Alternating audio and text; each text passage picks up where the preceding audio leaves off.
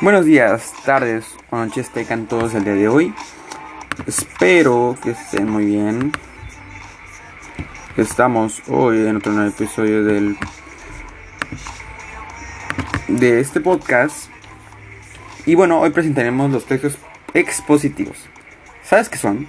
Bueno, el texto expositivo es un texto que expresa de manera objetiva conceptos o hechos sin reflejar los puntos de vista o los sentimientos del autor se utilizan principalmente en entornos eh, académicos y científicos. Los textos expositivos no reflejan la opinión del autor, ya que solo sugieren el tema según la fuente y la evidencia de respaldo. Su objetivo es presentar y proporcionar información. La característica del texto expositivo es presentar una teoría, hipótesis o tema de interés para que los lectores puedan entenderlos objetivamente sin persuadir o apelar sus emociones. La opinión del autor es irrelevante. Este es diferente a los textos argumentativos, que son textos que utilizan argumentos emocionales y racionales para intentar convencer a los lectores de las opiniones del autor.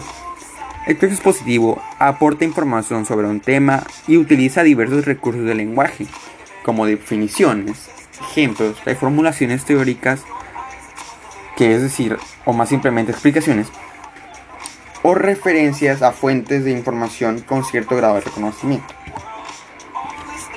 Bueno, los textos expositivos se dividen en tres partes, en la introducción, desarrollo y conclusión. La introducción es una breve introducción al tema, eh, que, se va a que se va a presentar. El desarrollo es la exposición del tema que puede desarrollarse en capítulos o temas. Y la conclusión es una síntesis de todo lo desarrollado para resumir las ideas. La estructura del texto expositivo no está predeterminada. Depende del propósito que, que se persiga en cada caso. La elección de la información por parte del remitente debe partir del conocimiento global del objeto poniendo una perspectiva y teniendo en cuenta que el conocimiento que tiene el supuesto receptor. Las declaraciones deben ser claras y ordenadas, lo que hace que el desarrollo de la información sea gradual y equilibrado. La estructura básica del texto expositivo es lineal. Introducción, desarrollo y conclusión, ya lo sabemos. Además de que esta forma de organización también existe la categorización o concisa, que incluye brindar información de manera resumida. Los textos positivos pueden ser de dos tipos, los divulgativos que están dirigidos a un público amplio y abordan temas de interés general desde una perspectiva sencilla y democrática, sin necesidad que los lectores conozcan previamente el tema y los especializados. Utilizan un lenguaje técnico dirigido a, personas familiarizadas con el tema, lo cual es muy difícil para los lectores no profesionales. No se puede utilizar, bueno, estas se utilizan en las instrucciones de uso que están diseñadas para brindar información rápida y objetiva sobre cómo utilizar artefactos o servicios, en reseñas biográficas que al igual que el contenido que aparece en libros o registros, contienen un resumen de la ocupación del autor, premios, publicaciones y ocupaciones nombrados.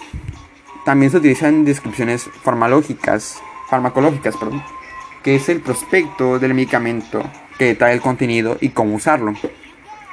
No suscitan eh, explicaciones, pero son claras, directas y objetivas. También se encuentran en algunos textos científicos que algunos de estos contenidos se limitan a informar el estado del tema, mostrar o editar los resultados, como comprobar las citas. En listas de mercado, que además de ser muy breves, no contienen parámetros, pero proporcionan una lista objetiva de los productos que se desea comprar. También se encuentran en bibliografías que establecen la relación entre los textos referenciados, que en cualquier tipo de encuesta, basándose en estándares de letras, sin jugar los detalles. Bueno, habitualmente eh, se propone un punto central y se definen una serie de conceptos relacionados que son fundamentales para comprender el, el primer concepto. Finalmente, cuando todas las herramientas necesarias estén disponibles, el tema principal será aceptado y detallado. Esta estructura debe reflejar el crecimiento intelectual de los lectores, que comienzan con ideas vagas sobre lo que quieren aprender y se, y se vuelven conocedores del tema después de leer. Cuando se trata de, de, temas extensos o muy amplios, el texto puede dividirse en dos partes o más, al igual que los textos científicos y algunos artículos periodísticos de, en forma de noticias. Es importante recordar que texto expositivo no debe contener opiniones personales, especialmente aquellas que pueden atraer la atención del lector de manera negativa, como comentarios racistas o antirreligiosos o desprecio por celebridades o empresas. Pues esto puede ocasionar el disgusto de las personas, pues como repetimos no es no debe contener opiniones personales.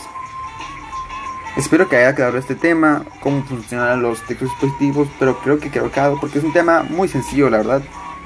Y pues nos veremos en el siguiente capítulo y último de este álbum de podcast. Y hasta la próxima.